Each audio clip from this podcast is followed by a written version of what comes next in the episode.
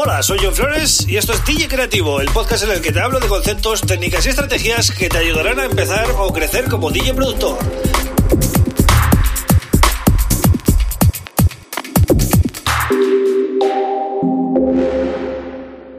Bienvenido, bienvenida a DJ Creativo. Mi nombre es John Flores y este es el episodio número 173 del podcast.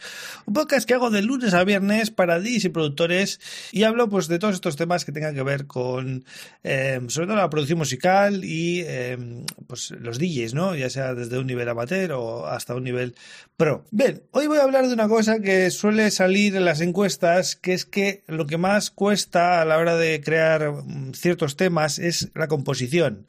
¿Por qué cuesta la composición? Porque muchas veces tenemos ideas en la cabeza, pero cuando las plasmamos, pues no nos quedan como lo que queremos imitar. Y eh, hay una cosa en las melodías, aparte del tono, que muchas veces no le prestamos atención, pero es súper importante. ¿Vale? Ahora os voy a comentar eh, lo que es. Pero antes, como siempre, te recomiendo que te suscribas a este podcast en Spotify, en Apple Podcast, en Evox, en Google Podcast o en mi canal de YouTube, ¿vale? En mi canal de YouTube, donde vas a tener videotutoriales todos los fines de semana y además tienes la comunidad, la comunidad en la que, bueno, voy interactuando con vosotros cada día, pues poniendo novedades, noticias, encuestas, este tipo de cosas, pues para que estar un poquito en contacto y, preguntaros un poco vuestra valoración, ¿no?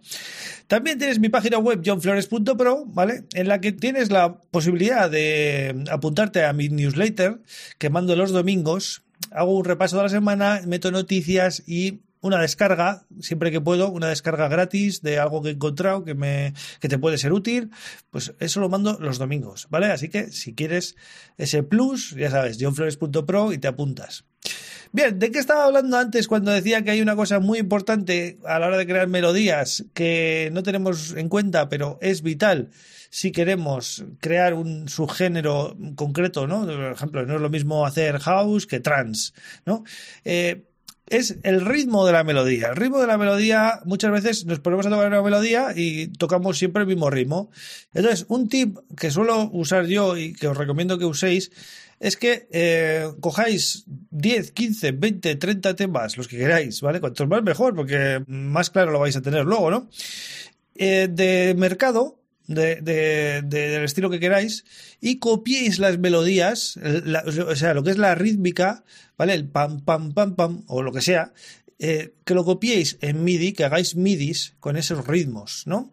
Eh, claro, cada estilo, ya os decía, ¿no? El trance tiene un tipo de melodía, por ejemplo, a las melodías trance se tocan de una determinada manera y, por ejemplo, las de EDM, aunque son, es un estilo también muy melódico, no se tocaban igual. Tienen similitudes, pero no son iguales. Porque en el momento que te pasas tocando notas, dices, esto, esto ya suena a trance, ¿no?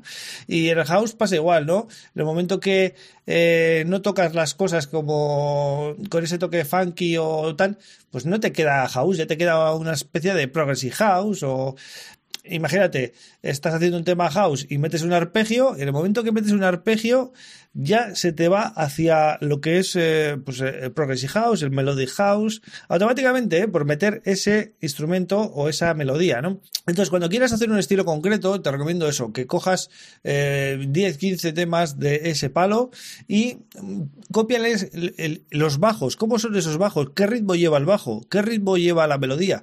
Y haz midis con ello, ¿no? Y cuando vayas a hacer un tema, échale un vistazo a esos ritmos y así no vas a fallar, ¿vale? Porque si te pones a hacer un tema sin más, generalmente solemos tocar los ritmos mm, con ciertas manías que ya tenemos nosotros y las melodías luego no quedan como las, las que estamos acostumbrados a escuchar en el mercado. Así que bueno, esto es una de las cosas que suelo hacer yo para intentar eh, conseguir un sonido más similar a lo que busco, ¿no? También importante que apuntéis eh, las, las, progresiones, es decir, cómo suelen evolucionar, cuántas, cuántos, cuántas melodías diferentes tiene un tema y en qué puntos eh, entran, ¿vale? Eso apuntarlo también, analizar mucho la música que queréis replicar, ¿vale? Porque luego es que al final hablamos de mezcla, hablamos de mastering, hablamos de muchas cosas, pero luego lo que más cuesta a un productor, eh, sobre todo amateur y, no tan amateur, es crear eh, ideas que realmente funcionen y que se parezcan a lo que hay en el mercado. Eso es lo que más cuesta siempre. Así que bueno, espero que con estos pequeños consejillos, vamos a llamarle, eh, pues podáis mejorar en vuestras producciones y os salgan cosas que estén bien y con menos esfuerzo, ¿vale? Y, sobre todo que vayáis mejorando progresivamente. Así que bueno, hasta aquí el episodio de hoy, cortito, pero creo que es una buena apreciación que tenéis que, probar, ¿no? Eh, nada más, yo vuelvo mañana, como siempre, con otro tema súper interesante. Gracias por estar ahí. Un abrazo.